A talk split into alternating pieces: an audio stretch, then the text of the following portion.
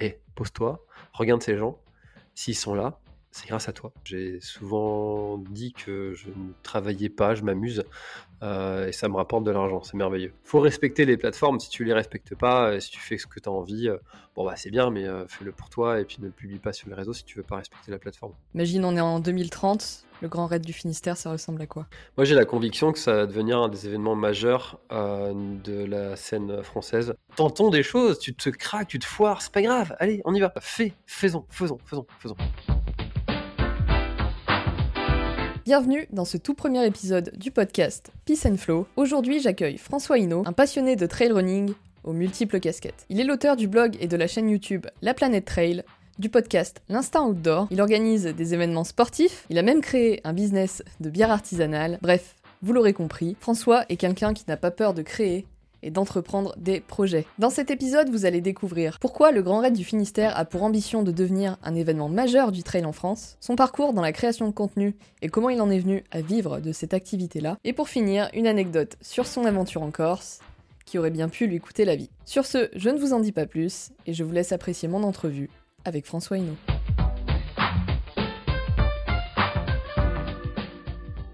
Bonjour François, merci d'avoir accepté mon invitation. Bah, écoute, avec euh, grand plaisir, hein, très, très honoré d'être euh, le premier avec qui tu enregistres euh, sur ton podcast. Avec grand plaisir. Est-ce que tu peux te présenter pour, pour démarrer, s'il te plaît? Ouais, bien sûr. alors, c'est toujours un bel exercice là, la présentation. C'est quelque chose que j'aime bien faire sur mon podcast aussi. Poser cette question au début, ça, ça donne un peu le ton de comment est-ce que les gens se, se décrivent eux-mêmes. C'est toujours difficile hein, parce que ça dépend à, qui tu parles.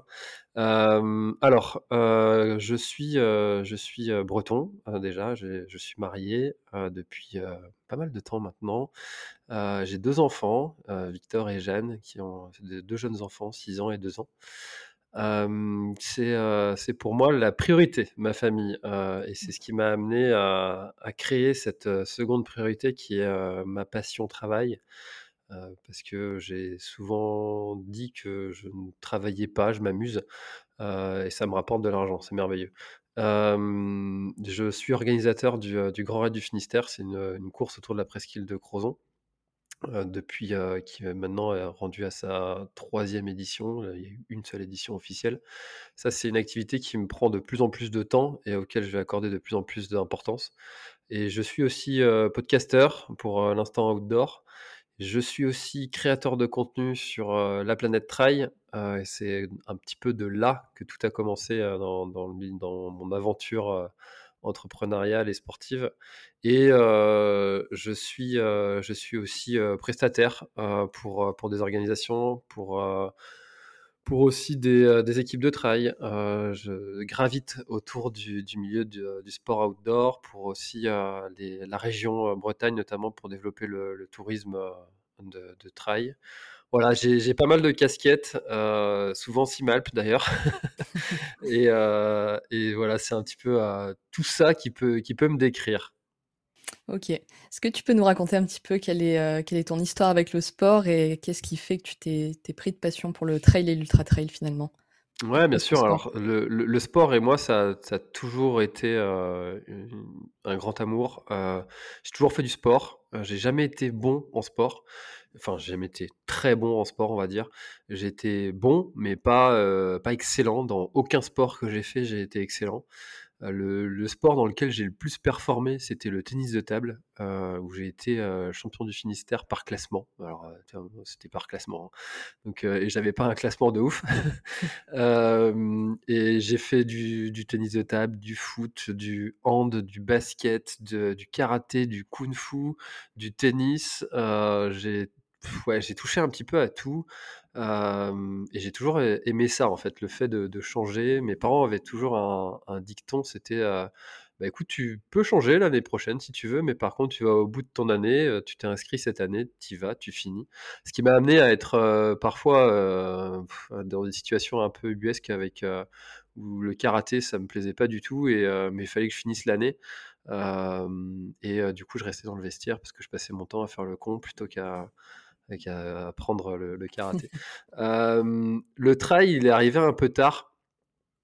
C'était il y a maintenant, on est en 2023, donc il y a peut-être 8 ans. ouais, c'est ça, 8-9 ans.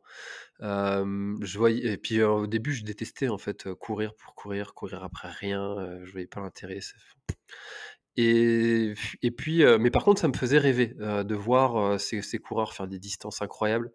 et j'avais un copain qui, qui faisait, justement les trails de Bretagne, le Challenge Waste Trail Tour, qui s'était inscrit sur un 50 bornes trail de la Berbrac et j'avais trouvé ça dingue.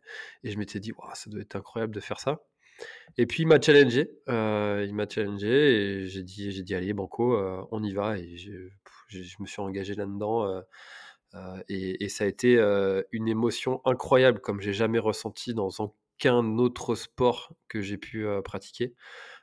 et ça a été, vraiment la révélation, avec ce trail de la Bervrac, qui fait 54 km. Je suis suis pas rapide parce que j'ai un asthme à l'effort, donc les formats longs, ça me correspond bien et, ça me plaît bien, ce côté, tu peux discuter en, courant, rencontrer des gens, rencontrer des, des, terrains, des territoires différents. c'est ça qui me plaît. J'aime pas faire plusieurs fois les mêmes trails. tu vois, d'ailleurs, on pourra en parler si tu veux. Mais là, je, reviens de la Réunion. C'était la troisième fois que j'allais là-bas. Alors, c'est très chouette. C'est un milieu qui est, qui est, qui est, dingue. Enfin, les paysages sont magnifiques. mais en fait, j'ai plus cet effet waouh. Et ça me, ça me manque un peu et j'ai besoin de cet aspect découverte. C'est quelque chose que je, découvre un peu au fur et à mesure du temps, mais j'ai besoin de ça, de ce côté sortie de zone de confort. Tu, tu vas à la rencontre d'une autre culture, d'un autre terrain que tu connais pas, et ça, ça, ça dans le trail et dans l'ultra, ça, c'est grandement présent. Tu, tu, vas forcément à la rencontre des gens, tu es forcément exposé, peu importe ton milieu social, et ça, c'est quelque chose qui me plaît beaucoup. Ok. C'est marrant parce que je trouve que selon le contexte dans lequel on fait une course, justement, ça peut, une même course peut, peut être vécue de, de plein de manières différentes au final. Surtout en ultra, d'ailleurs, surtout en ultra, parce que tu peux faire dix fois la même course, on, on le voit avec ceux qui vont faire la, diagonale, notamment tous les ans. Il y en avait un dans l'équipe là, et qui pour lui, c'était sa dixième. et il y a des gens qui adorent ça, refaire le, un événement qui leur a plu. moi, j'ai besoin d'avoir quand même cet aspect, je, je sais absolument pas où je vais. et puis en fait, je trouve que surtout quand on fait de l'ultra, l'ultra c'est quand même engageant physiquement, temporellement aussi, parce que ça prend beaucoup de temps de se préparer. et finalement, j'ai fait un petit calcul rapide. Tu, tu, vois, si tu es quelqu'un de entre guillemets normal, tu vas faire les deux ultras dans, dans l'année ce, qui, ce qui à 35 ans te laisse encore à peu près 30 ans pour faire, pour faire ce sport, on va dire, hein, si on veut faire des statistiques à la vite. et ça veut dire qu'il t'en reste 60. il t'en reste 60. Ça veut dire que 60, quand tu vois le nombre de trails qu'il y a rien qu'en France, bah, finalement, tu n'auras pas assez pour tous les faire. Donc, je, préfère quitte à aller sur un événement qui finalement me plaira peut-être moins qu'un précédent, mais être quand même confronté à cette découverte. Ok. Du coup, comment tu organises un petit peu ton année? Tu décides des courses à l'avance? C'est c'est difficile, ça a été difficile pendant un temps parce que j'ai toujours voulu augmenter progressivement. J'ai pas voulu aller tout de suite sur l'ultra, même si c'est la distance qui me fait rêver, qui, qui m'anime, qui me passionne. pour tout, un tas de raisons. Mais c'est, au début, c'était assez simple. En fait, j'ai fait le, Challenge Waste Tour. J'en ai fait un, une course, puis deux. Puis l'année d'après, j'ai décidé de, faire toutes les courses du Challenge Waste Tour. Puis l'année d'après, de, passer aux distances de 80, puis 100. Et ça a été très progressif comme ça, de, cette augmentation de, distance. Et puis après, et, comme c'est venu avec la création de contenu et puis une petite notoriété qui s'est fait, bah, tu te fais inviter sur des trails. Après, tu dis oui. Et puis tu te dis, bah tiens, j'ai la possibilité d'aller faire la TDS de l'UTMB. Enfin, allez, on y va, banco, feu vert, je vais pas dire non. Hein, et puis, puis voilà, en fait, ça s'est fait un petit peu comme ça. et, puis avec le Covid qui est, qui est apparu dans, dans, nos vies à tous, j'ai découvert aussi ce bonheur d'être, d'être en nature, seul ou avec, quelques amis, et puis d'aller faire des des off. Donc ça aussi, c'est quelque chose que je conserve, et j'en fais au moins un par an, d'aller, d'aller juste sur une trace que j'ai décidé de faire, sans avoir, de barrière horaire, de de, ravitaillement imposé à tel ou tel endroit, enfin, et puis s'organiser soi-même, enfin, c'est quelque chose qui me plaît beaucoup aussi. donc ça se fait, ça se fait un peu au fil de l'eau. Hein. En fait, tu vois là, pour l'année prochaine, j'ai un, quelque chose qui va évoluer sur le sur le Grand du Finistère avec un nouveau nouveau format. Et, et j'ai envie d'être le premier à faire ce format-là. Voilà. Donc ça va être ça mon défi de l'année prochaine, des six premiers mois c'est un peu comme ça que je, que je fonctionne. C'est, j'ai des choses qui me font rêver. Tu vois, la diagonale des fous, ça me fait rêver. faire l'UTMB, ça me fait rêver. Il y en a pas beaucoup comme ça, des trails qui me font rêver, vraiment rêver, hein, de dire ça, faut, faut que je fasse ça. Une fois que j'ai fait ça, je peux mourir tranquille. Il y en a pas beaucoup, mais du coup, ça se fait un peu au feeling ouais, et à l'envie. Niveau entraînement aussi, du coup, un minimum de structure dans tes entraînements ou c'est un petit peu euh, au jour le jour euh, en fonction de ce que, ce, que ce que tu as envie de faire? Pendant très longtemps, j'ai fonctionné au feeling. Et je pense que ceux qui s'entraînent au feeling, c'est qu'ils cachent euh, intérieurement la volonté. Enfin, ils se cachent à eux-mêmes le manque de, volonté d'être structuré parce que en fait quand tu structures un entraînement tu risques quand même beaucoup moins les blessures tu risques, enfin, tu, favorises le fait d'arriver frais à un, objectif, tu progresses. Enfin, ça a que des avantages en fait, surtout maintenant que le trail commence à être un petit peu étudié. De, il, y a, quelques années, on était quand même sur des, des entraînements qui étaient très copiés de, ce qu'on peut trouver sur marathon. Aujourd'hui, c'est plus vraiment le cas avec toutes, les, toutes, les, toutes les applis qu'ils peuvent utiliser. Moi, j'utilise Run Motion Coach, qui est une appli qui, qui fonctionne très bien pour, pour se préparer. J'ai, avec le, coaching du coureur aussi, ça peut. Enfin voilà, il y a, y a, plein de, de, structures qui sont maintenant adaptées et spécifiques sur le trail. Donc je pense que quand on fait l'entraînement au feeling, c'est un peu de la l'envie de, de, cacher un peu le manque de, rigueur qu'on se cache. et j'essaye de structurer. maintenant, je suis absolument pas. C'est pas parce que je dis ça que je suis, suis rigoureux. Euh, loin de là. Euh, je, même si j'ai une application qui me dit quoi faire, je fais pas toujours ce qu'elle me dit de faire. des fois, je cache aussi, je me cache à moi-même aussi le fait de me dire ah j'ai beaucoup de travail en ce moment, je préfère travailler plutôt qu'aller m'entraîner. Alors que finalement, le, on pourrait, je pourrais considérer le, le trail comme, comme une activité pro aussi, l'entraînement, parce que j'ai besoin d'être en, bonne condition pour pouvoir aller sur les événements que je couvre. Donc, j'essaye de structurer, mais je suis pas rigoureux. Je suis pas rigoureux, j'arrive pas. Pour conclure sur cette, sur cette partie-là, du coup, c'est quoi un petit peu les enseignements que tu tires grâce au trail? Des choses que le trail t'apprend et que tu peux implémenter dans ta vie de tous les jours? Alors,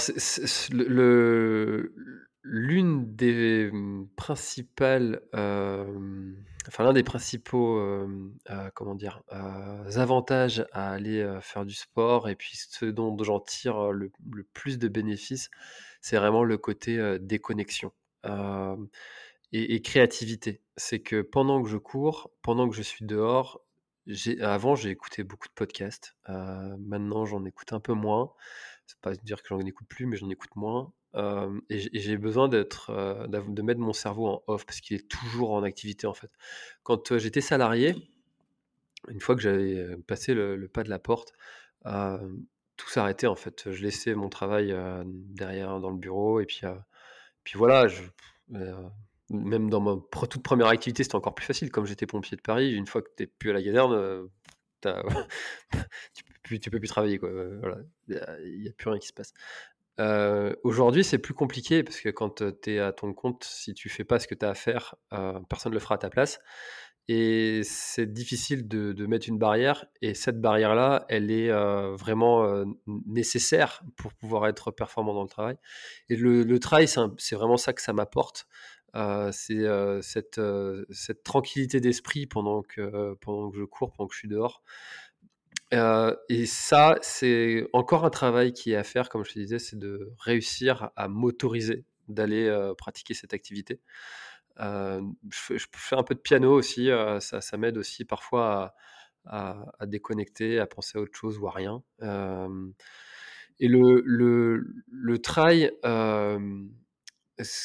enfin, dans toutes les aventures que j'ai pu, raconter, sur le sur le podcast, ce qui montre aussi, c'est quand même que avec la volonté d'y arriver, de persévérer, même quand rien n'était, sur le tableau, destiné à faire en sorte que, telle ou telle personne allait, réussir à cocher, cette activité, enfin ce défi.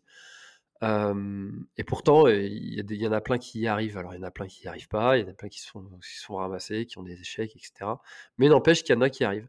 tu vois, je pense là, comme ça, à Ronan Simon qui a fait, le Northman, un des triathlons les plus durs au monde, et qui, s'est inscrit comme ça sur un coup de tête, qui avait jamais fait d'Ironman. Il s'est fait, reprendre par plusieurs en disant: «Dans quoi tu t'engages là?» Et finalement, il y est arrivé avec, l'entraînement, la persévérance, et ça, il y a rien d'autre, je trouve, que le sport qui peut te procurer des émotions et des sentiments comme ça, quoi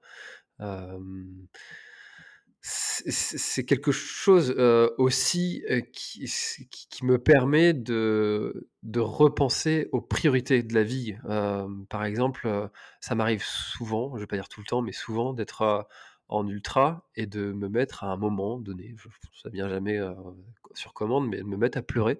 parce que bah parce que là je suis dans un coup dur et puis je me dis ah je, je serais bien mieux ailleurs et souvent ce ailleurs c'est avec ma famille je, je, me dis, je serais quand même sacrément mieux avec mes enfants, avec ma femme, aller me balader à la plage ou je sais pas où. et, ça aussi, c'est quelque chose qui est important de se reconnecter à ça, de se dire, voilà, les, priorités, où est-ce qu'elles sont Et ça, c'est quelque chose que l'ultra m'apporte aussi. Ok, très intéressant.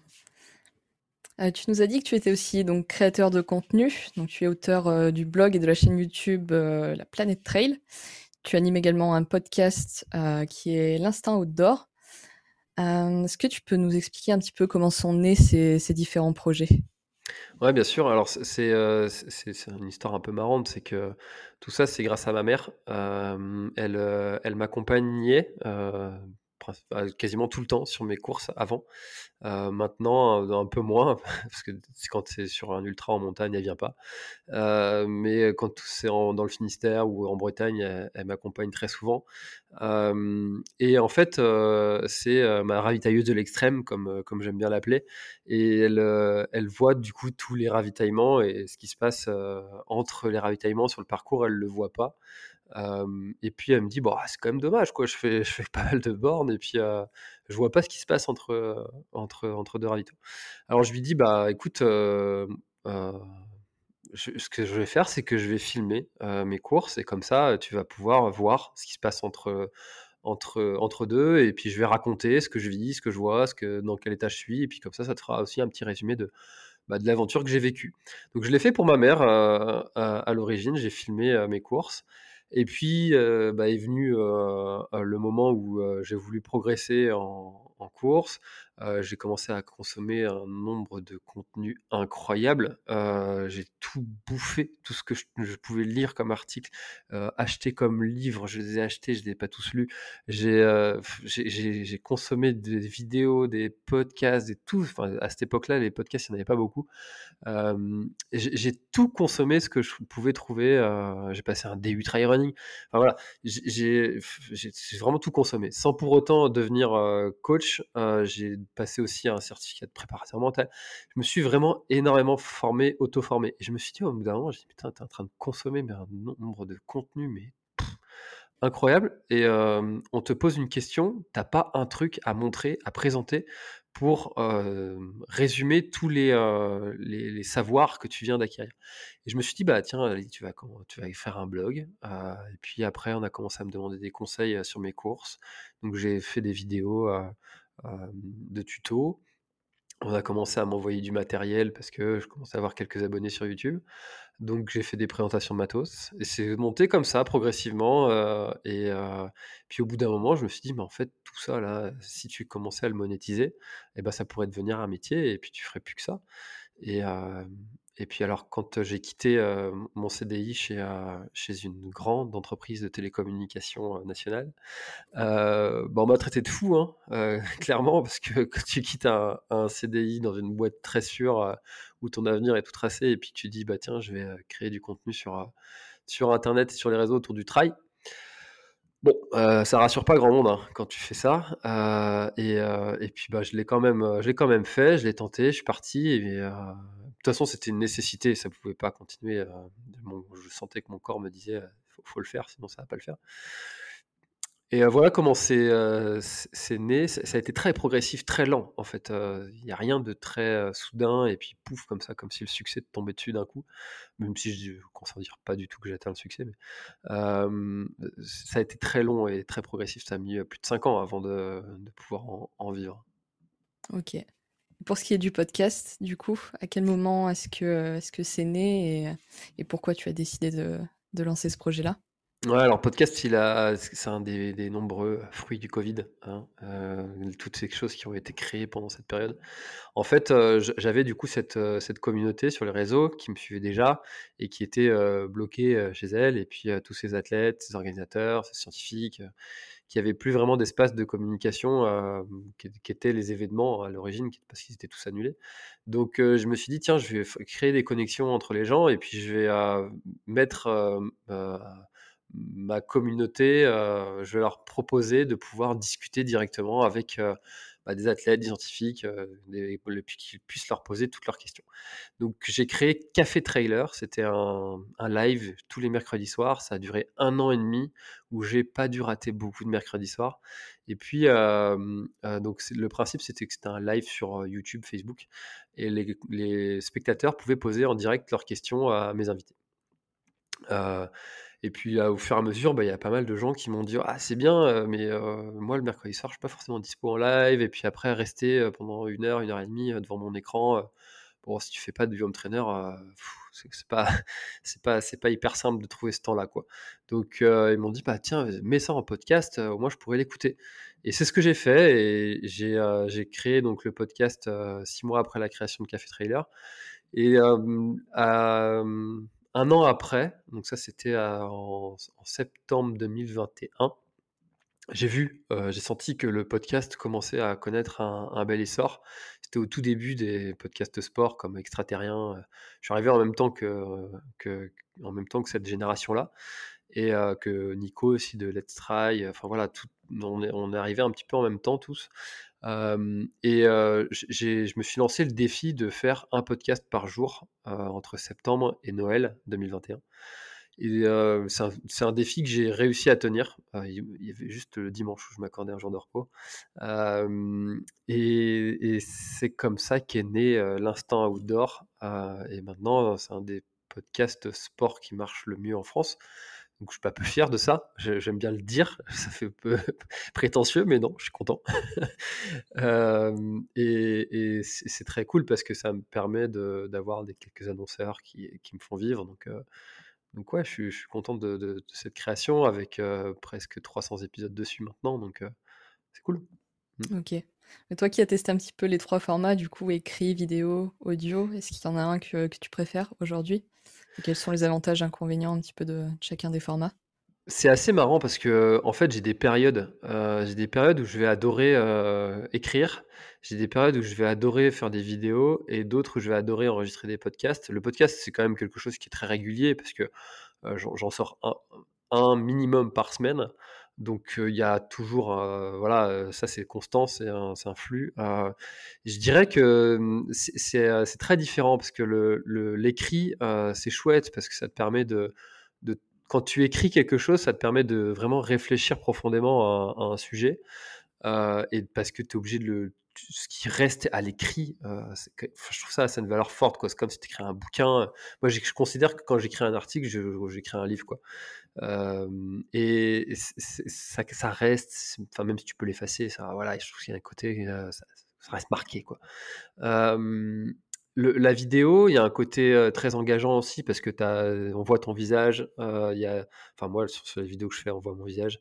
il y a, y a, tu peux donner de l'intonation, faire des petites touches d'humour, mais tu es soumis à, au format sur lesquels tu fais ces, vidéos, que ce soit sur un format Reels, format YouTube. faut respecter les plateformes. Si tu les respectes pas, si tu fais ce que tu as envie, bon bah c'est bien, mais fais-le pour toi et puis ne le publie pas sur les réseaux si tu veux pas respecter la plateforme. Donc tu es obligé de respecter des codes. Ces codes-là, ça me correspond pas vraiment. J'aime pas trop justement rentrer dans des codes, dans des cases, dans des donc c'est je fais beaucoup moins maintenant de de vidéos. j'en fais toujours quand je fais des courses, je filme mes courses pour, parce que ça me permet aussi d'avoir un, souvenir et puis toujours ce, truc de ma mère va voir ce que j'ai fait. donc j'aime beaucoup la, vidéo pour ça. Et par contre, le, podcast, je trouve que c'est le format où tu apprends le plus parce que bah, c'est un échange en fait. là, pour le coup, je fais pas des podcasts tout seul. Enfin, j'en fais en, partenariat avec, avec Run Motion Coach notamment, où je donne des, conseils. Mais la majeure partie des formats que je propose, c'est des formats d'échange et des formats de rencontre où je vais à la rencontre de gens qui sont pas forcément connus. le seul critère pour venir sur le podcast, c'est d'avoir une histoire à raconter. Donc ça laisse quand même l'ouverture à, à, bah, des, à, des très belles découvertes avec des gens qui ont des histoires fabuleuses. Et puis, donc ça, je trouve que c'est le format le plus enrichissant, le format podcast. Et, et puis, c'est celui, je trouve, qui a le moins de barrières techniques à l'entrée.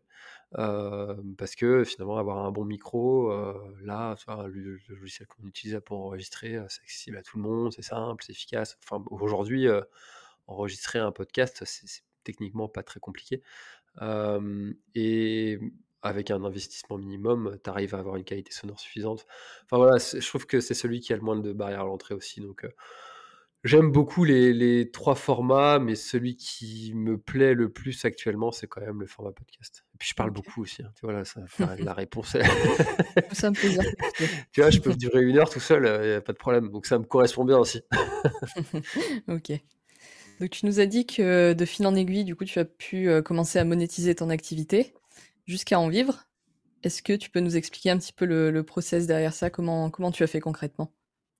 Ouais, alors ça a été long, ça a été long et comme je te disais, et puis ça a été, ça a été un peu les montagnes russes quoi. Je suis un, un, créatif, j'aime bien faire des choses, tester des choses, j'ai pas du tout peur de, de l'échec. ça me fait absolument pas peur de, de, me lancer dans un projet et puis de, trois semaines après de me dire «Ah bah non en fait euh, soit ça marche pas c'est de la merde euh, j'arrête soit en fait euh, bah non ça me plaît pas j'arrête. Des fois tu peux avoir le, sentiment que quelque chose va te plaire et puis en fait entre entre la vitrine et l'arrière boutique bon il y a, un monde donc c'est ça a été rythmé de, tests, d'échecs, de, rebondissements. J'ai testé plein de choses. Hein. J'ai même vendu des bières à un moment. Donc, enfin, voilà, il y, a eu pas mal de, tu vois, l'affiliation. J'en ai fait, j'en ai fait beaucoup avec le test matériel, essayer de faire des articles référencés sur sur Google.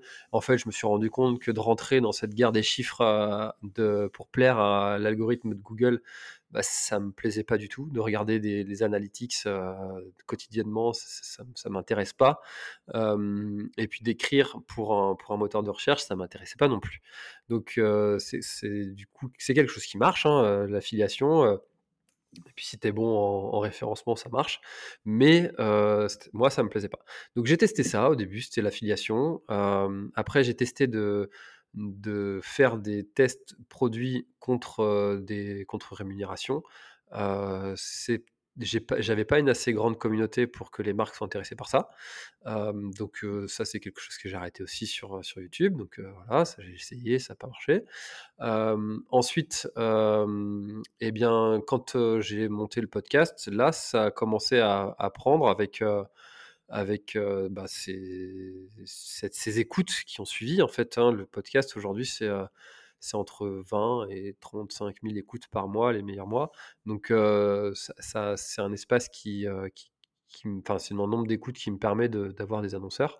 Donc là, pour le coup, en plus, j'ai la chance de pouvoir presque choisir les annonceurs. C'est que je travaille que avec des gens qui, enfin, en plus, tu j'ai trois annonceurs principaux hein, sur le sur le podcast, c'est Simalp, Nac et Runmotion. C'est tous les trois des trucs que j'utilise, donc c'est d'autant plus cool, quoi. C'est pas comme si je devais faire de la, promo de de, je sais pas, j'ai rien autour de moi qui me fait avoir une idée. Quelque chose que tu, tu pourrais pas consommer toi-même. Exactement. Enfin, enfin, s'il fallait en fait faire ça pour manger, je le ferais. Je veux pas non plus être être hypocrite. tu vois, j'ai pas de Dacia chez moi et pour autant j'ai fait le sponsoring de Dacia euh, pendant six mois euh, parce que et, parce qu'ils m'ont rémunéré pour ça et puis parce que ça m'a bien aidé à me lancer aussi et puis euh, puis voilà. C'est pas non plus faut pas non plus être je suis pas un ayatollah de je préfère manger des cailloux et puis gagner au zéro quoi. Donc mais si tu peux le faire pour des marques que tu utilises et en lesquelles tu crois et que tu aimes, bah, c'est d'autant mieux, quoi donc ça, c'est une chance que j'ai en ce moment. Et ça m'a aussi aidé à développer des compétences, notamment de, savoir parler, poser des questions, d'animer. donc bah, du coup, j'ai pu proposer des prestations d'animation de conférences, de, de speaker sur des événements, de, de, community management parce que bah, je commençais à bien, bien gérer les réseaux. Voilà, il y, a, plein de, compétences en fait qui sont venues en plus de, tout ça et qui m'ont permis de, proposer des, prestations. Et, et, puis en fait, le mélange de tout ça, bah, ça fait que à la fin du mois, tu peux te, verser un salaire. Ok. Euh, juste avant de revenir sur, euh, cette partie justement en prestation, est-ce que tu peux nous expliquer un petit peu, euh, ouvrir une petite parenthèse sur, sur, sur ta, ta, création de bière Ça m'intéresse. Ouais, alors ça c'est un truc que j'ai testé. en fait, comme je te disais, j'ai passé un bac et j'avais une spé chimie, donc je pense qu'il y a un truc qui, qui, qui est resté un peu ancré en moi. Et on m'a offert les, les kits là qu'on a dans les Dames Jeanne avec pour faire sa bière. J'avais fait ça avec mon beau-frère. Alors la bière, elle était imbuvable, mais on avait passé un super moment et puis on s'était dit tiens, on va aller faire un atelier à, Brest là, et puis on va on, va apprendre un peu un peu plus à en faire. et donc on est parti avec mes deux beaux-frères faire un atelier. on a fini complètement torché. la bière pour le coup était très bonne parce que c'est pas nous qui étions aux manettes, on était juste à, à suivre les instructions qu'ils nous disaient. Et on a passé un moment incroyable. Euh, voilà, et j'ai adoré ça. et je me suis dit, allez, lance-toi. j'aime bien la bière, j'aime bien le, processus de fabrication.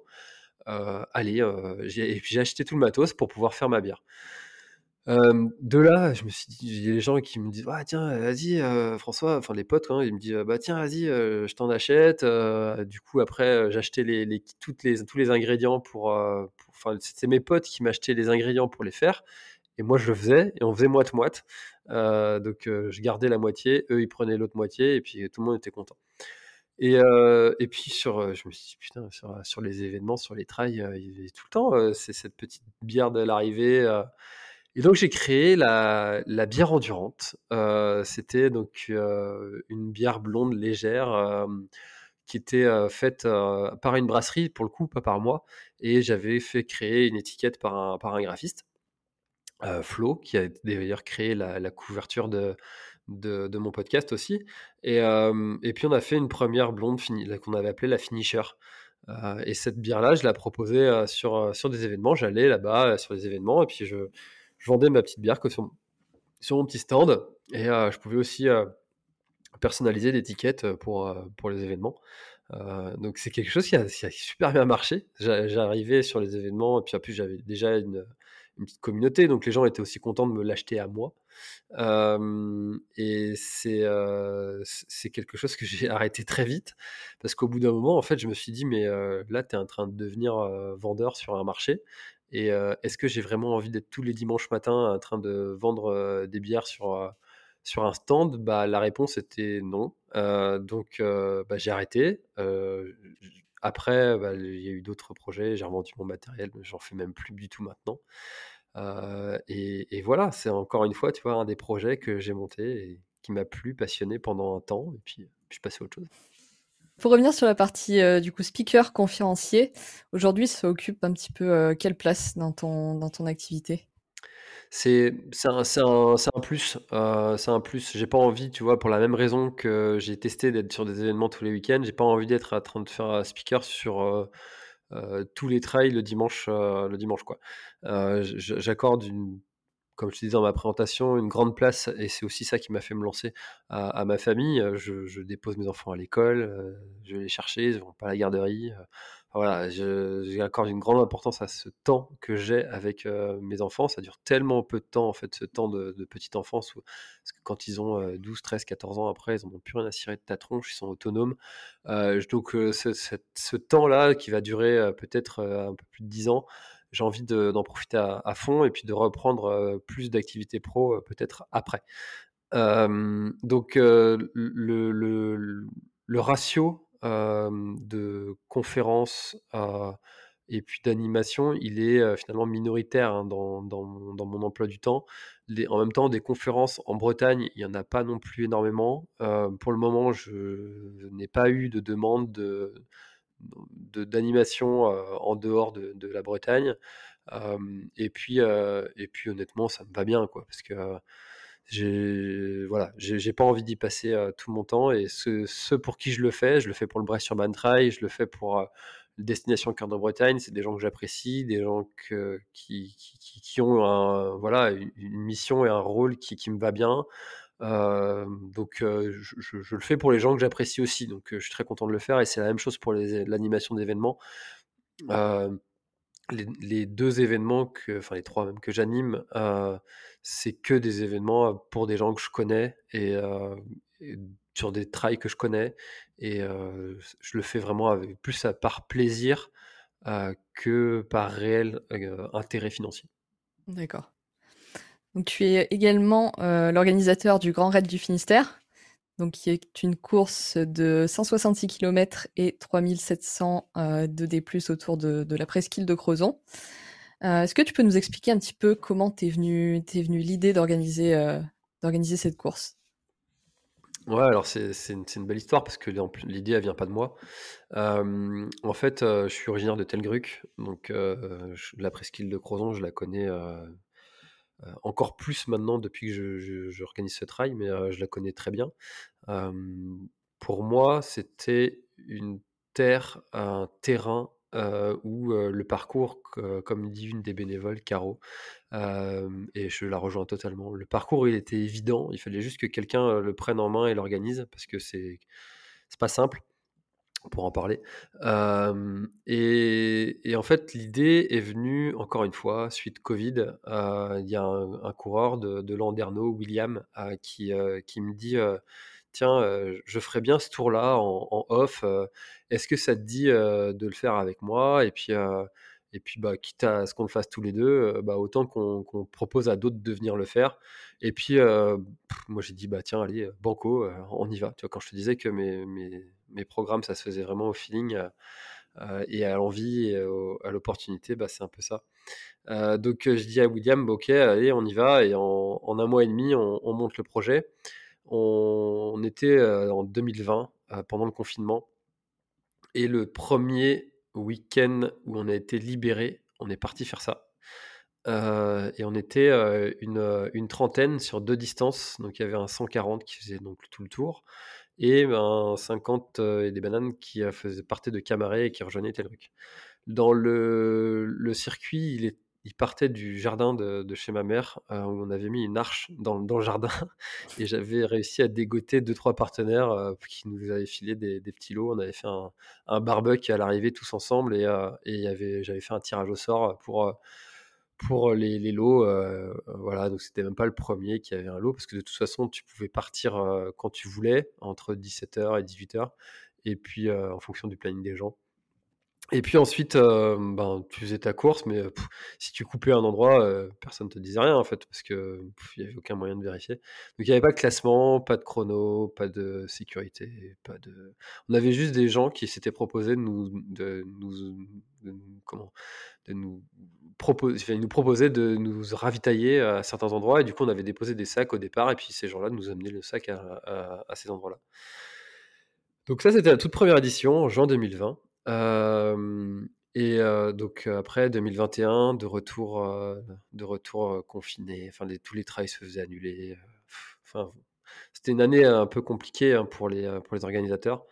Et on m'a donc ça a été une année un peu blanche, et en 2022, heu, en février ou janvier, je sais plus, il y a des plusieurs coureurs, je sais pas pourquoi, ils sont sont multipliés en peu de temps, à me dire: «Ah tiens François, on avait entendu parler de ton événement, heu, hem, tu as prévu de le réorganiser ou?» heu, puis moi j'avais gardé dans un coin de ma tête, mais il y avait rien qui était, heu, prévu, heu, vraiment. Et puis au bout d'un moment, en espèce d'une semaine, je me suis chauffé et puis j'ai tout créé. L'association, le parcours, la page Facebook, Insta, hem, écrit un mail à toutes les communes, j'ai tout fait ça en une semaine et j'ai lancé les inscriptions aussi. Donc une fois que les gens sont inscrits et que tu as dit à tout le monde que tu allais le faire et ben, bah, maintenant faut le faire quoi. Et donc là, est partie, l'organisation, l'organisation officielle. Alors ça a été assez soft, hein, parce que quand tu organises un événement avec peu de participants, bah, finalement les instances, heu, de la préfecture, sont assez, heu, assez clémentes en fait. Si tu dépasses pas un certain seuil, heu, ça va, c'est pas trop compliqué, mais ça reste quand même, quelque chose de costaud à organiser. Et comme ça s'est bien passé et ben, on a recommencé, cette année en proposant, bah, plus de formats, et puis, bah, on va continuer à se développer, comme ça.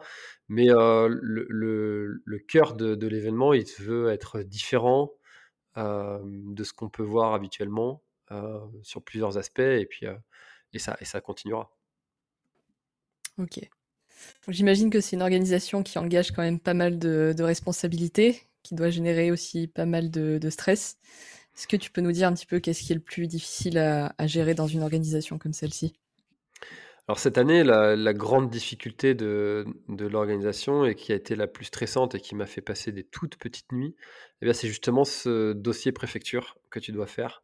Hem, en fait, heu, l'événement, il est en septembre, mi-septembre et heu, les dossiers préfecture, il faut les déposer, 2 mois avant, au maximum. Et donc heu, 2 mois avant, bah, tu es en plein dans l'été, en plein dans les congés des gens. Et puis, et puis, ben, toutes les personnes qui sont censées, étudier ton ton projet et ton dossier, elles sont, en vacances, et donc 10 jours avant l'événement, on m'a dit, «Ben là, vu votre dossier, l'événement ne peut pas avoir lieu en l'état. Il faut, ci, ça, ça, ça, ça, ça, ça, ça et ça». Dont des choses qui coûtaient, très cher, qui, prenaient beaucoup de temps à organiser, qui, donc on a travaillé avec, les équipes, du Grand du Finistère et notamment, Delphine, hein, qui, qui se reconnaîtra si elle écoute l'épisode, mais on a travaillé vraiment, jour et nuit presque, heu, sur certains certains moments pour que, l'événement puisse avoir lieu et on a eu le coup de tampon de la préfecture le matin de l'événement. Donc si, heu, tu as pas ton coup de tampon de la préf, et que tu fais partir tes coureurs, s'il se passe le moindre truc, c'est pour ta fraise et alors quand on dit que l'organisateur il prend des risques, même en ayant le le dossier préfecture, en validé, hem, c'est vrai, heu et mais alors si tu l'as pas, alors là, heu, tu prends une bombe nucléaire dans les dents, et puis, tu as plus que tes yeux pour pleurer et tu peux en vendre ta maison. Donc comme j'aime bien ma maison, et ben et que j'ai pas envie de la revendre, et bah, il a fallu s'accrocher et puis bon, moi j'ai un tempérament, très optimiste, heu, où je me dis toujours: «Allez, ça va le faire, heu, ça va bien se passer, heu, on va on va y arriver, heu». Mais ce c'est pas du tout le cas de ma femme. Elle est un peu l'inverse de ça et pour le coup, elle, elle est très inquiète aussi et j'aime pas non plus faire vivre ça à des gens qui ont rien demandé. Enfin, elle y est pour rien dans dans cette organisation et pour autant, elle a passé aussi, des nuits, des moments un peu stressants il y a cet aspect-là aussi. La gestion de l'entourage dans dans le risque que toi tu prends et qu'eux, ils subissent alors qu'ils ont rien demandé, et, ça, c'est des, choses auxquelles on ne pense pas forcément avant d'organiser ça. Il y a tout un tas de, démarches administratives auxquelles on ne s'attend pas, ou, mais on apprend en fait. là ce matin, tiens, exemple concret. Ce matin, j'ai eu un article dans le Telegram annonçant que la course que j'organise ce week-end allait avoir lieu, ça annonce l'événement, etc. Dans la foulée, je reçois un coup de fil de quelqu'un qui, qui, qui est un membre du comité de, je sais pas quoi sur l'environnement et, et qui, qui m'appelle pour me dire mais oui, mais vous vous rendez compte, il y a une petite fougère qui est protégée, et si les coureurs marchent sur, en dehors des sentiers, et si, et si, et si, et puis voilà, en fait, il, faut, il faut composer en fait, avec ces gens-là qui sont dans leur rôle, qui travaillent sur aussi la protection de l'environnement, et c'est très bien qu'ils le fassent. Et il faut apprendre en fait à, communiquer avec ces gens, il faut, être ouvert. et, si en fait, moi j'ai des gens qui sont ouverts en face de moi, qui sont pas obtus, qui sont pas fermés, qui, qui, me, qui me pas dans l'arbre, je suis très ouvert aussi. Et puis ça s'apprend en fait de communiquer avec ces gens-là. Donc ça aussi au début c'était, stressant de se dire, bah, en fait tu vas te prendre des remarques, de de gens, qui, vont, qui vont penser que tu es juste là pour, détruire l'environnement alors que mon but, en organisant cet événement, c'est juste de mettre en avant la Bretagne comme terre sportive et culturelle, d'inciter les gens à rêver, à comme, comme il a marqué sur un des sentiers de la Réunion, «Si tu m'empêches de rêver, alors je t'empêcherai de dormir». Eh bien, moi j'aime créer ces, souvenirs, ces moments que les coureurs vivent grâce à cet événement. J'aime créer ces souvenirs que les accompagnateurs aussi vivent par par l'intermédiaire des coureurs qui, qui, vont suivre. J'aime créer ces souvenirs de, de, de, ces gens qui sont juste venus sur le parcours voir les coureurs faire 166 km de jour comme de nuit braver des conditions météo qui n'ont pas été faciles cette année. j'aime aussi avoir ces souvenirs pour moi, tout simplement, de, d'avoir ce, je me souviendrai toujours de mon meilleur pote qui, est directeur de course, qui me dit au départ, hé, pose-toi, regarde ces gens, s'ils sont là, c'est grâce à toi. Et là, tu prends conscience en fait que bah ouais, si tout ça, ce qui se passe tout, autour de nous là, si tu, tu n'es tu ne mets pas l'étincelle, si tu ne mets pas toute l'énergie qu'il faut pour que tout ça se fasse, se produise, bah ça se fait pas. Et, ça, c'est quelque chose qui, euh, contrebalance absolument tout ce que tu peux euh, euh, vivre et subir en amont. Donc une fois que l'événement est parti, il est lancé, tout, ça c'est oublié. Et, et puis après, bah, il n'y a plus qu'à faire, quoi. là, cette année, on, a eu un orage violent. tous les coureurs, enfin tous, non, il y a beaucoup de coureurs qui se sont dit, «Ah, on va recevoir un texto, course, la course va être interrompue, tout ça. Bah non, en fait, moi, je me suis adapté. J'ai été à un endroit, j'ai dit, ok, vous vous contrôlez maintenant que, que tous les bénévoles, enfin tous les bénévoles qui sont là, vous contrôlez que les coureurs, ils ont bien leur veste, ils ont bien une couverture de survie sur eux. S'ils l'ont pas, il y a une navette qui arrive et puis ils montent dedans, c'est fini pour eux. Voilà, on s'adapte et puis, bah, on, gère le, Mais ça, c'est quelque chose que je gère plutôt facilement, le, stress. et puis, puis voilà, c'est peut-être mon tempérament de ça va bien se passer qui, aide aussi à, faire en sorte que ça se passe bien. Est-ce que tu peux développer un petit peu justement, quel est, une fois que le départ est lancé, quel est ton rôle à toi à ce moment-là? Ouais, alors le, rôle que je vais que j'ai, il est différent chaque année et plus ça va, plus je prends de la hauteur. La toute première édition, je l'ai couru, hein, donc j'étais l'organisateur et aussi donc et, coureur. là maintenant, le, rôle il, devient vraiment dans la pédagogie euh, et l'apprentissage des, bénévoles, ça c'est quelque chose qui m'importe énormément.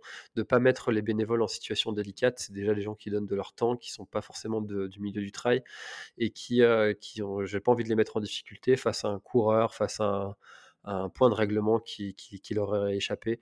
Donc là, pour le coup, mon rôle, il est principalement dans la formation de, de toutes les personnes qui sont dans l'encadrement.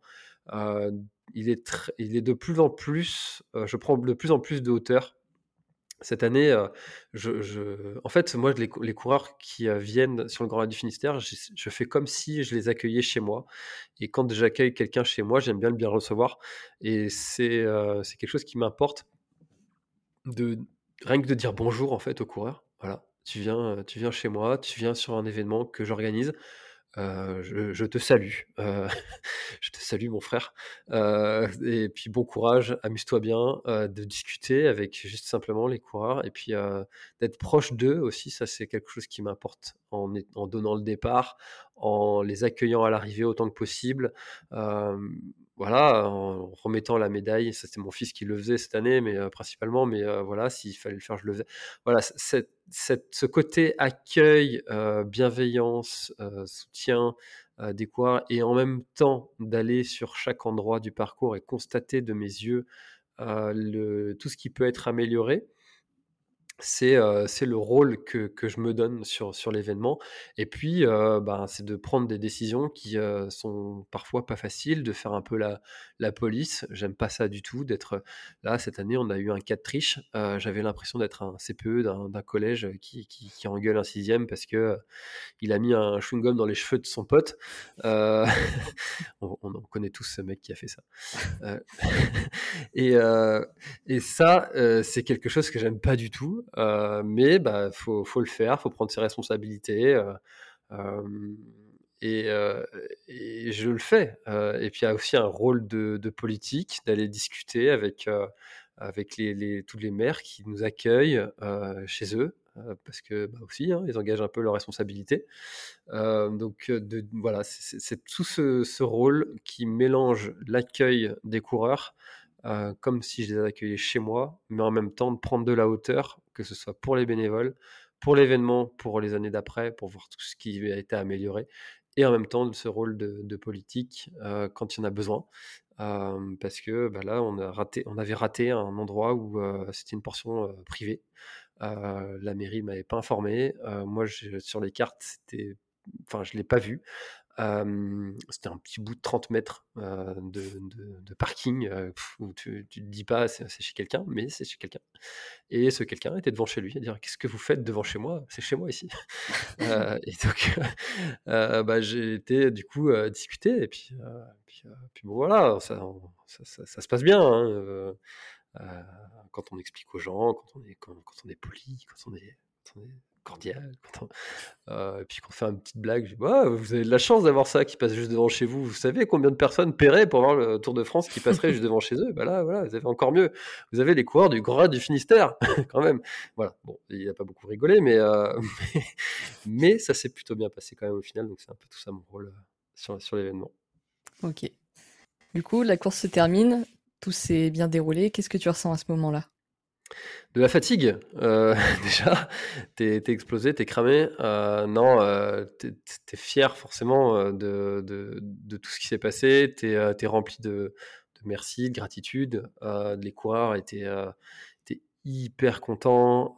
D'ailleurs, j'en entends encore parler sur des événements de, de coureurs qui, portent fièrement leur, t-shirt du Grand Raid du Finistère, euh, des, coureurs qui remercient encore les, bénévoles, les bénévoles principaux, de, notamment la direction, comme je les appelle, euh, qui, portent leur veste euh, organisation encore et qui remercient les coureurs qui disent qui, vont revenir l'année prochaine. Donc on est, rempli de gratitude quand on, finit quand on termine un événement comme ça. Après, il y a un, ce sentiment de vide aussi, euh, qui, qui, est un peu euh, connu de tous ceux qui préparent aussi un, ultra depuis de longues années, dont ils rêvent, euh, et puis que ça y est, c'est fini. Il bah, faut passer à autre chose, faut rebondir. Donc il y a ce sentiment un peu de vide, de satisfaction aussi que ce, soit bien passé, parce que bah, c'est pas gagné. Hein. Des fois, voilà, on peut avoir des drames hein, qui se passent sur un événement, tu es, content quand ça se passe pas. on a eu des, cas difficiles à gérer, mais on les a gérés, on a su les, prendre en main. donc satisfaction hein, d'avoir réussi à organiser tout ça. et puis, et puis bah, après, moi je rebondis très vite. Hein. Je, dès le lendemain, j'étais à envoyer des questionnaires de satisfaction, recueillir les, conseils des bénévoles en place, à projeter, tiens, qu'est-ce qu'on peut faire l'année prochaine pour que ce soit encore mieux, et, et, puis repartir de, nouveau dans une nouvelle aventure avec d'autres propositions. Euh, et puis, euh, d'essayer de faire des choses encore euh, différemment, de les faire mieux. Voilà, c'est un peu tout ça qui se mélange.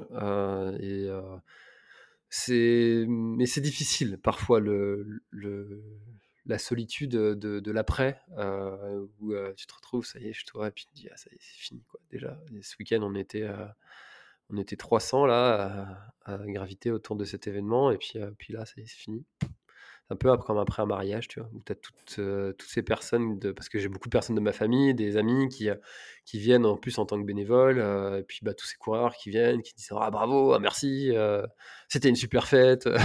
donc il y a un côté un peu mariage dans, dans, dans, ça. donc ouais, il y a des fois un peu ce sentiment de vide, mais, mais ça passe assez vite. Et c'est quoi du coup un petit peu tes ambitions à, à, moyen long terme, je dirais, sur, sur ce projet-là? Imagine, on est en 2030, le Grand Raid du Finistère, ça ressemble à quoi? Moi, j'ai la conviction que ça va devenir un des événements majeurs euh, de la scène française euh, pour plusieurs raisons. Euh, la première, c'est que le terrain est magnifique, fabuleux, difficile parce qu'il est varié. Il y a de la route, il y a des chemins, il y a des sentiers côtiers, il y a des cailloux, il y a du sable, il y a de la forêt, il y a des racines, il y a plein de choses différentes euh, qui en font euh, un travail qui est, vraiment difficile. Ça, c'est l'une des, premières choses, le terrain en tant que tel, la distance, 166 km, 3700 des plus, pas, pas rien.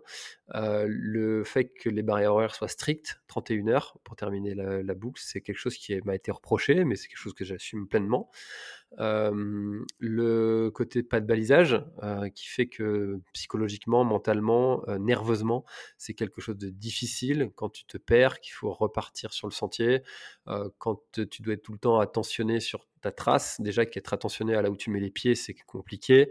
donc on sait que la fatigue centrale nerveuse vient avant la fatigue musculaire. Alors quand tu rajoutes en plus le stress de est-ce que je suis sur la bonne trace et puis observer tout le temps ta montre ou ton smartphone pour vérifier que tu es sur la trace, c'est quelque chose de fatigant. Donc ça c'est le deuxième troisième point qui en fait un travail difficile. Et le quatrième point, c'est la gestion des ravitaillements qui est assez, assez unique, où tu, tu amènes, toujours pour garder en fait cet esprit un peu off mais structuré, comme on a connu au tout début de, l'aventure.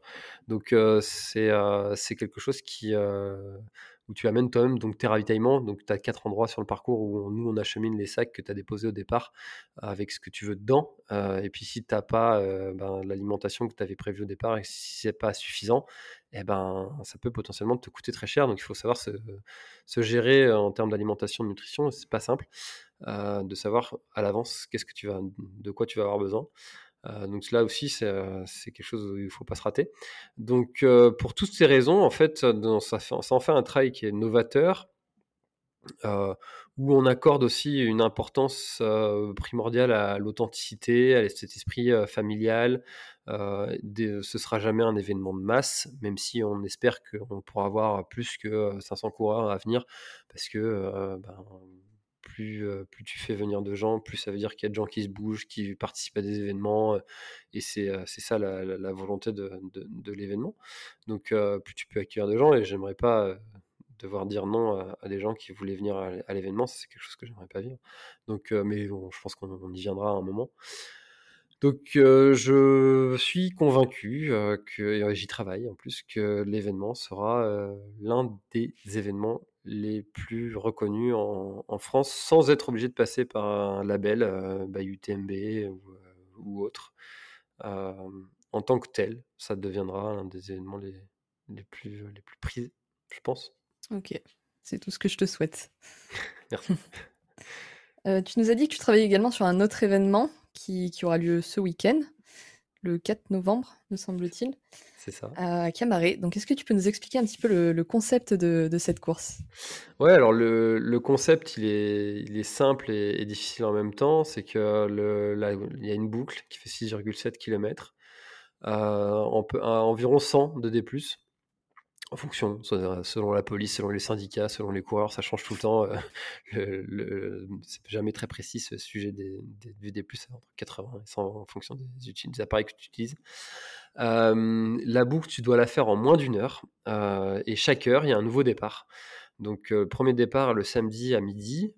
si tu as terminé la boucle à midi et demi, bah, tu as une demi-heure de pause et à 13h, nouveau départ et ainsi de suite. Donc, ils seront 99 au départ. le, toutes les coureurs qui arrêtent sont considérés comme étant non finisher et le seul finisher, c'est le dernier, celui qui fait un tour tout seul. Donc ça, c'est la spécificité de cette course, c'est que bah, ça peut durer très très très longtemps. Le record du monde vient de tomber à 108 tours. donc, bon, même si nous, pour cette première année, on n'avait pas du tout la prétention de d'atteindre ce genre de, chiffres qui sont quand même assez incroyables. mais ça donne des, durées de, 30, 40, 40 heures de course. Donc ça, c'est, ça a été créé en partenariat avec Fred et, et Maud de Try the World qui organise un circuit national, Infinity Try, et on s'est rencontrés à, l'UTMB, on a discuté ensemble et on s'est dit, tiens, ça n'existe pas ça en Bretagne. Puis j'ai dit, bah non, mais si ça n'existe pas, faisons-le. et, puis, et puis donc, je me suis dit, allez, on y va, je vais essayer de trouver un parcours. Et puis, et puis bah, c'est assez difficile parce qu'il faut trouver une structure d'accueil des coureurs. Il faut trouver un, parcours qui fait 6,7 km précisément. Pourquoi 6,7 Parce qu'au bout de 24 tours, ça fait 100 miles. Voilà c'est pas plus compliqué que ça. Et puis après, c'est quand même beaucoup plus simple à organiser qu'un ultra, trail. Donc moi, ça me faisait vraiment pas peur d'organiser un événement comme ça. Maintenant, cette année, ben là, est-ce que l'événement va pouvoir avoir lieu? On sait toujours pas. On est le mardi. Là, vu le coup de, de vent qu'ils annoncent, ça risque d'être compromis. Mais si c'est pas organisé, ce sera juste déplacé trouvera une autre date et puis les coureurs pourront participer à cette, cette, prochaine édition. Donc voilà comment on va faire? Est-ce que sur ce type de course, il y a seulement un gagnant ou il y a aussi une gagnante? Un seul gagnant. Ok. Peu importe, homme-femme, il n'y a qu'un seul gagnant. C'est c'est le, le, format qui, qui, qui, en veut ainsi et, et ça, ça, ça, ça, répond à un cahier des charges assez strict, hein, où tu, dois, tu dois avoir telle ou telle chose à tel ravitaillement, donner un coup de cloche 3 minutes, 2 minutes, puis une minute avant. les coureurs, ils rayent eux-mêmes leur nom sur un tableau. Enfin, il y a mmh. pas mal de, de petites, comme ça, de petites choses à respecter et il y a un seul finisher. alors, malgré tout, la, l'ultime finisheuse ou non finisheuse est, est quand même largement médiatisée et, et, récompensée en, bravo, on va dire. Mais il y a un seul trophée. et c'est quoi du coup la bonne stratégie à adopter sur ce type de course selon toi? Ce que disent, alors moi j'en ai fait qu'une seule fois des courses de ce format-là. J'ai fait euh, et en plus euh, je me suis pas trop donné à 100% parce que j'avais un autre 50 bornes euh, la semaine après, donc j'étais un petit peu sur sur la réserve et j'avais fait 7 tours, un format dernier homme debout. je pense que j'aurais pu avoir aller jusqu'à 10 tours et en forçant peut-être 12 mais difficilement plus. C'est compliqué quand même.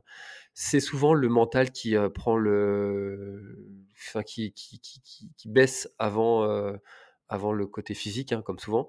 et la, stratégie à adopter, c'est de faire des tours en, en, 55 minutes. parce que, en marchant dès le départ le plus possible, tu marches, tu cours, tu marches, tu cours. Parce que 6,7 km en une heure, ça se fait très bien. Enfin, c'est pas, pas, pas, un exploit en soi, quoi.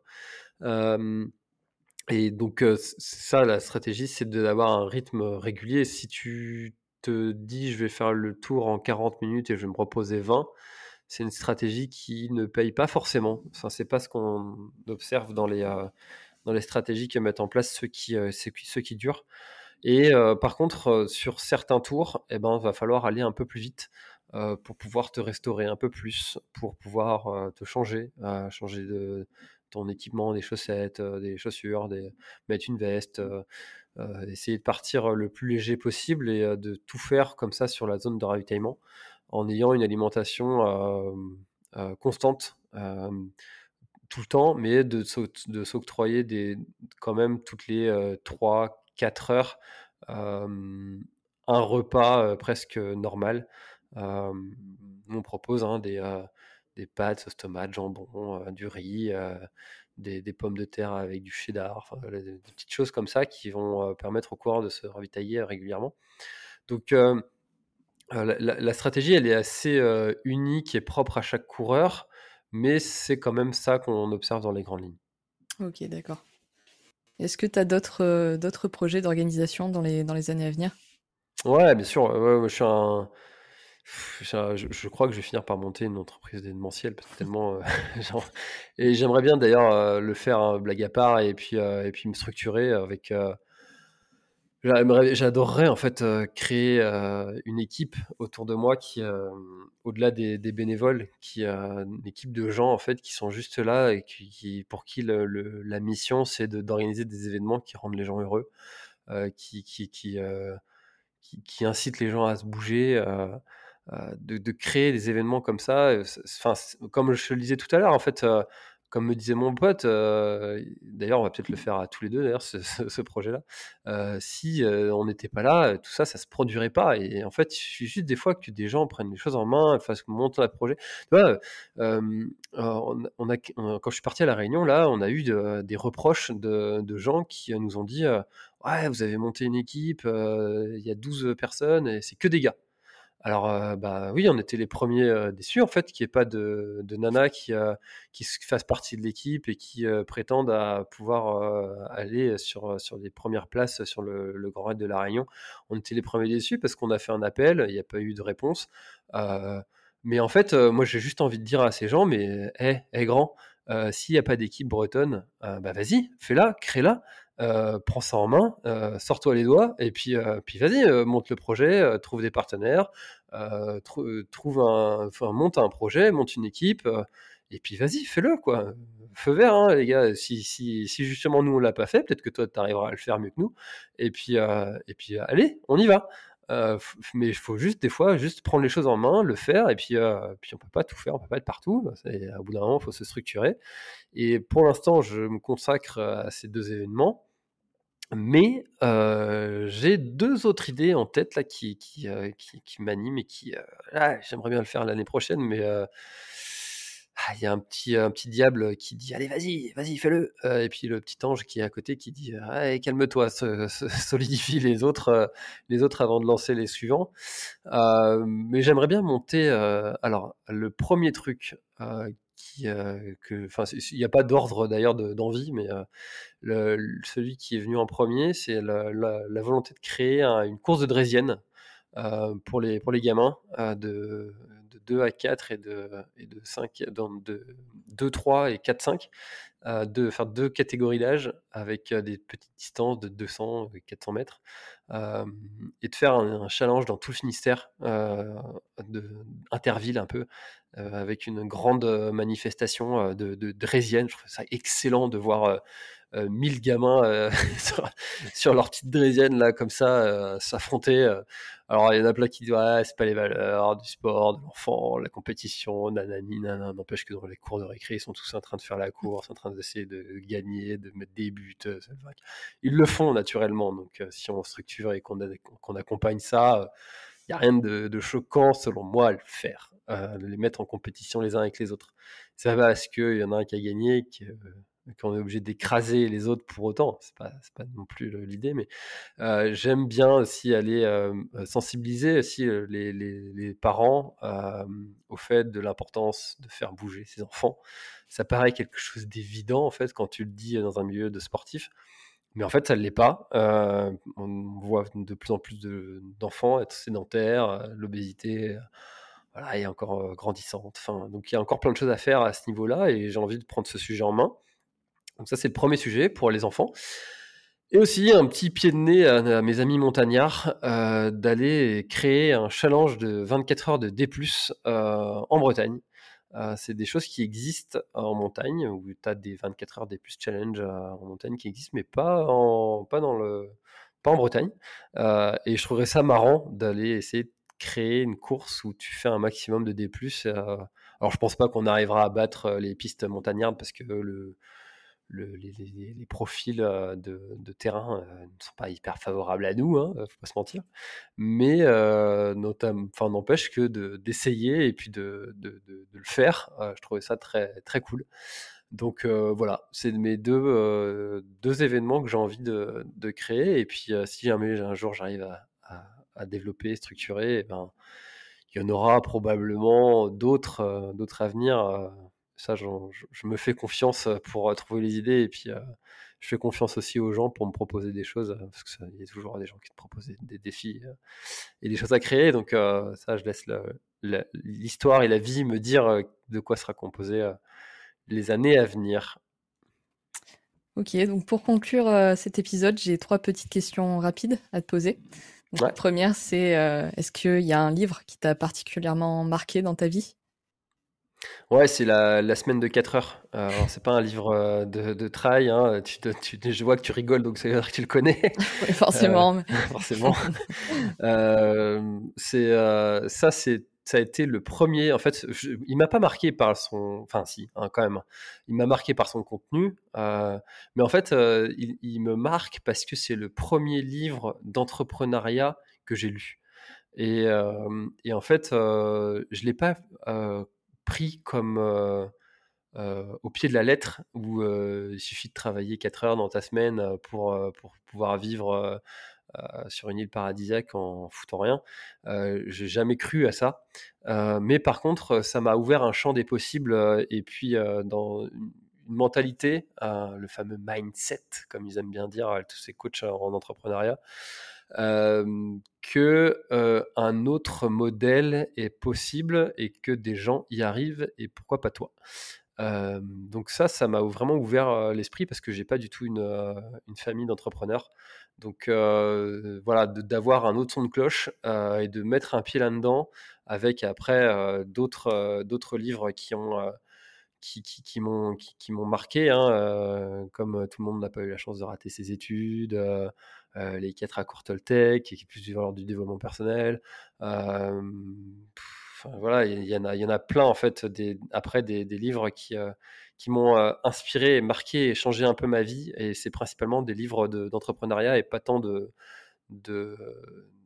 de comment d'entraînement sportif, même s'il y en a eu beaucoup qui m'ont plu, notamment Try, le livre d'Éric Lacroix, ou Moins courir pour mieux courir de, Sébastien Cornette. Voilà, tous ces livres-là m'ont beaucoup plu dans leur approche aussi, sur le plutôt, plutôt Try du coup. Deuxième question, quel est le souvenir que tu aimerais laisser derrière toi? Qu'est-ce que tu aimerais qu'on retienne de ta personne? Tu sais, c'est un truc qui est un peu bizarre, mais je me suis souvent imaginé, euh, je sais pas si les gens font ça d'ailleurs, j'en ai pas trop parlé, euh, parce que c'est un peu bizarre, je trouve, mais de s'imaginer à son, son propre enterrement et de voir qui viendrait. T'as déjà fait ça? Non, jamais, je t'avoue. Oh, je suis vraiment chelou euh, non, mais en fait, j'ai déjà imaginé ça, en fait, de dire, voilà, qu'est-ce que. En fait, ça m'arrive souvent de penser à ça quand je vais moi-même à un enterrement. Donc c'est pas non plus quand je suis dans un moment hyper, joyeux que je pense à ça, mais je me demandais, demande qui ferait un discours sur ma trogne, qu'est-ce qu'il raconterait, est-ce qu'il serait en train de se foutre de ma gueule, qu'est-ce qu'il serait en train de raconter quoi. moi j'ai envie de, je pense que quand tu crées du contenu aussi, tu as envie qu'il y ait une trace de, ce que tu es, ce que tu étais, qui, dure, qui, qui reste, parce que voilà, hein, tu vois, si je meurs demain, euh, euh, mes enfants ils pourront encore voir euh, mes petites aventures sur, sur, sur Trail. Si, si, je meurs demain, je pourrai encore casser les oreilles à ma femme quand elle réécoutera mes 300 podcasts. non, qu'est-ce que j'ai envie qu'il reste J'ai envie qu'il reste quand même l'idée de, de quelqu'un qui, qui ose faire ce qu'il a envie de faire cette, cette, image de il a essayé, ça a marché, ça a pas marché, mais il a essayé. un peu, un peu de panache aussi, tu vois? le côté, le côté c'est pas parce qu'on te dit, que c'est impossible, qu'il faut écouter les gens qui te disent que c'est impossible. de d'oser tenter, ouais, j'adore moi ces gens qui partent à fond, sur, sur un trail, j'adore ces gens-là, tout le monde dit: «Ouais, il est fou, si ça ça va jamais tenir et tout». Moi j'adore, j'adore, je trouve ça génial, je trouve ça génial. Ah, du panache quoi, allez, mettons de la vie et tentons des choses. Tu te craques, tu te foires, c'est pas grave, allez, on y va. fais, faisons, faisons, faisons, faisons. Donc j'ai envie qu'on garde un peu cette image de moi aussi, de, de, gars qui a, qui a testé plein de choses et qui, qui s'est foiré plein de fois et qui a réussi à monter des, de chouettes projets quand même. C'est un très beau message. Et pour finir, est-ce que tu aurais une, petite anecdote à nous raconter en lien avec, euh, avec le sport? Ouais, alors tu, tu me l'avais euh, tu me l'avais envoyé cette question, euh, contrairement aux deux autres d'ailleurs. donc j'ai eu le temps de, réfléchir à, quelque chose et j'ai j'ai envie de partager un, un, message parce que tu vois tout ce que je dis c'est en plus ça, ça, va résonner avec ce que je viens de dire juste avant. c'est d'avoir du panache, d'avoir d'oser tenter, mais j'ai pas non plus envie que les gens se mettent en danger et c'est quelque chose que j'ai eu fait. que je regrette parce qu'en plus j'ai emmené des gens avec moi dans, cette, dans ce danger. Donc, et ça, c'était pendant le quand j'ai fait le GR20 en, trois jours c'était moi qui étais responsable de la trace. j'avais, donc on suivait pas trace, la trace du GR qui est pourtant très bien balisée. On a suivi la trace du, du GR qui, qui, qui utilise pour faire les records. enfin à l'époque. et puis en fait cette trace-là, elle passe par le fameux cirque de la solitude. le GR20, c'était la deuxième fois que je le faisais. J'étais pas passé par là la première fois. Et donc, j'ai amené avec moi deux, amis. sauf que le cirque de la solitude, pour moi, il fallait y, aller avec des guides parce que bah, c'était un passage, un peu dangereux. Mais je pensais que les équipements qui étaient installés, chaînes, échelles et tout, étaient restés sur place. Sauf qu'on on est arrivé là-bas, tout ça s'était enlevé. Donc c'était vraiment de l'escalade. On n'est pas montagnard, on n'est pas on fait pas de l'escalade. On s'est engagé dans une portion qui était vraiment très risquée, où si on la moindre la moindre erreur nous coûtait la vie. que je vive ça moi, c'est ma responsabilité. Que je fasse vivre ça à d'autres, c'est inconscient. et je regrette d'avoir, fait ça. Donc, l'anecdote que je raconte, elle n'est pas hyper joyeuse, mais en fait, j'ai envie de, de passer un message de, d'oser tenter de faire des choses, mais de les faire en, sécurité, sans être tête brûlée, et puis de faire attention quand même à ce qu'on fait donc voilà, le, message que j'ai envie de passer, c'était à travers cette, anecdote qui nous est arrivée, et d'ailleurs qui a coûté l'échec sur cette, tentative de Gervais en trois jours à, un des, amis qui est resté marqué par ça et qui ça lui a coûté beaucoup d'énergie et qui a arrêté au deuxième jour. Donc il n'a pas été au bout.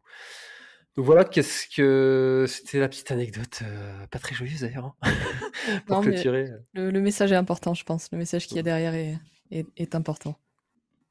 Voilà, voilà l'anecdote que j'ai choisie. Et puis j'avais dit suite à ça que le GR20, j'y retournerai, mais euh, qu'avec mes, mon, mon, fils, euh, quand il voudrait y aller. Je dis mon fils parce qu'il a 6 ans et ma fille a 2 ans, donc ça me permettra d'y aller plus vite. mais le jour où elle sera capable de le faire et qu'elle aura envie, je prendrai grandement plaisir à les amener là-bas parce que c'est vraiment magnifique comme, euh, comme terrain, mais je suivrai scrupuleusement le, la trace du GR. eh bien, merci François d'avoir accordé un petit peu de, de, ton précieux temps. Pour ceux qui veulent en savoir plus sur toi, où est-ce qu'ils peuvent te, te, retrouver? Alors sur euh, si, euh, si vous êtes auditeur de, de podcast, et eh ben sur le podcast L'instant outdoor. Si vous aimez suivre le contenu vidéo sur tout ce qui se tourne autour de la planète Trail. En tapant la planète Trail, vous le trouverez assez facilement sur Instagram, Facebook. et puis, ben, surtout, en fait, à, venir me rencontrer sur les événements du, Grand Raid du Finistère ou sur ceux que, j'anime. N'hésitez pas je, je communique sur tout ça, sur les, réseaux du Grand Raid du Finistère et sur la planète Trail. Ok, je mettrai tous les liens, tous les liens en description. Eh bien, je te souhaite une bonne fin de journée et beaucoup de réussite dans tes projets. Merci à toi et puis euh, ben, bon développement de, ton podcast et puis euh, je te souhaite euh, de vivre une aussi belle aventure podcastique que ce que j'ai vécu et ce que je vis encore en ce moment. Donc très bon développement de podcast à toi et puis encore une fois très honoré d'avoir été parmi les premiers à, passer sur ton podcast. Merci d'être resté jusqu'au bout de cet épisode. Si vous avez passé un bon moment, le meilleur moyen de nous le faire savoir, c'est de prendre deux minutes pour vous abonner et laisser une revue 5 étoiles sur Apple Podcast et ou votre plateforme d'écoute préférée. Si vous nous regardez sur YouTube, pensez bien à vous abonner à la chaîne et à laisser un commentaire, ça aide au référencement. Je compte sur vous, c'est important, surtout au démarrage, donc merci beaucoup à tous ceux qui le feront. Sur ce, je vous donne rendez-vous la semaine prochaine pour un tout nouvel épisode du podcast Peace and Flow.